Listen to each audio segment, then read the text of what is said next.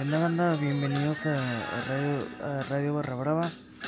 Hoy en, este primer, primer capítulo de este programa de radio estaremos hablando sobre la barra de los Libres y Locos de Club Tigres. Y bueno, vamos a seguir con el tema. Esta barra nace un, 31, un 31 de octubre de 1998 en, en la zona general del estadio universitario en la parte de, de arriba. Esta barra tiene actualmente 22 años de, de existir y su líder es Samuel Reyes Padilla. Las características de esta barra es que son como la reconocida, es reconocida como la número uno, no solo en, a nivel aquí en Monterrey, Nuevo León, sino que a nivel nacional e internacional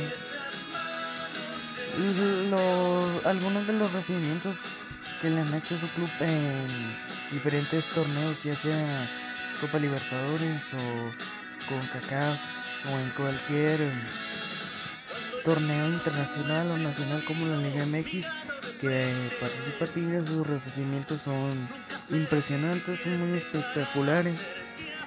Si, si te das la oportunidad ahorita eh, al final y les voy a dejar unos links de algunos recibimientos.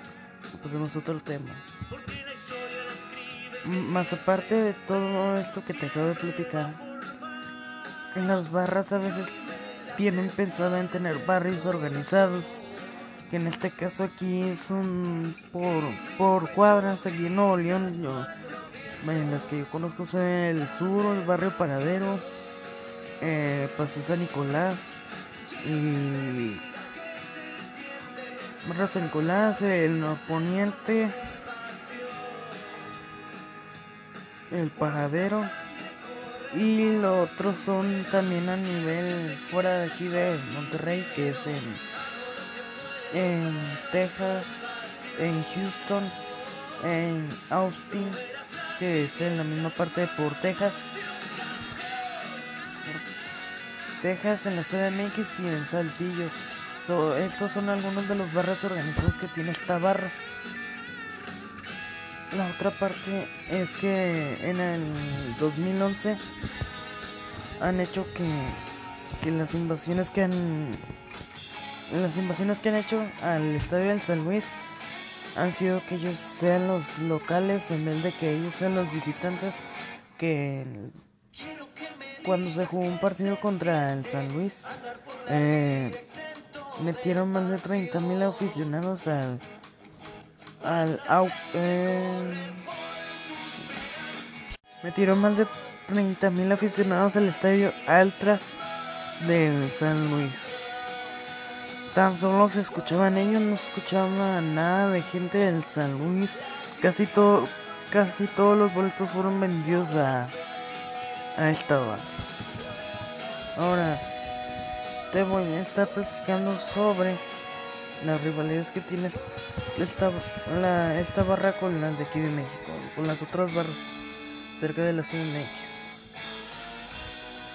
Bueno, como te decía, algunas de las rivalidades que tiene esta barra con las, las rivalidades que tiene con otras barras son la Rebel de Pumas, la Adicción de Rayados y la Común de Santos Laguna. Esas tres barras son las únicas con las que tiene rivalidades en, durante todos estos años.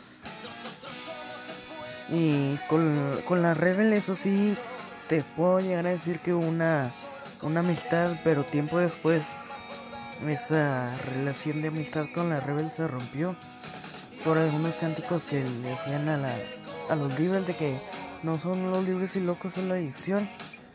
Y pues eh, dijeron, pues no, güey, ¿sabes qué? Si le están haciendo el juego, están haciendo de verdad. Y en ese tiempo el, el líder de la, de la Rebel, Nariz, eh, dijeron, no, menos se ganchen. es de, de broma y ya pues al pasar de los años pues ellos dijeron, ah, esto no, no, no, no, según ellos es de broma. Pero después de eso surgieron grandes grandes broncas entre, entre esta barra y los libres. Bueno, pasemos al siguiente tema. Este. El símbolo del, de los libres y locos es, es un, se llama la doble L. Eh, ahorita también al final te voy a dejar una foto de Guiñac haciendo el, símbolo de esta gran barra. La marca registrada, pasamos a otro tema. La marca registrada que tiene esta barra se llama la Tecueva Store, que la puedes buscar en Facebook, Instagram y Twitter. Pasando a otro tema, te voy a dejar los enlaces internos que puedes buscar esta barra o su mayor información donde está. Libres y Locos en Twitter, en Instagram, en Facebook y en YouTube. La página web oficial de la barra se llama libresilocos.net. Pues bueno, raza, espero que les haya gustado el, el, el primer capítulo de este podcast. Y espero que les guste y lo sigan compartiendo.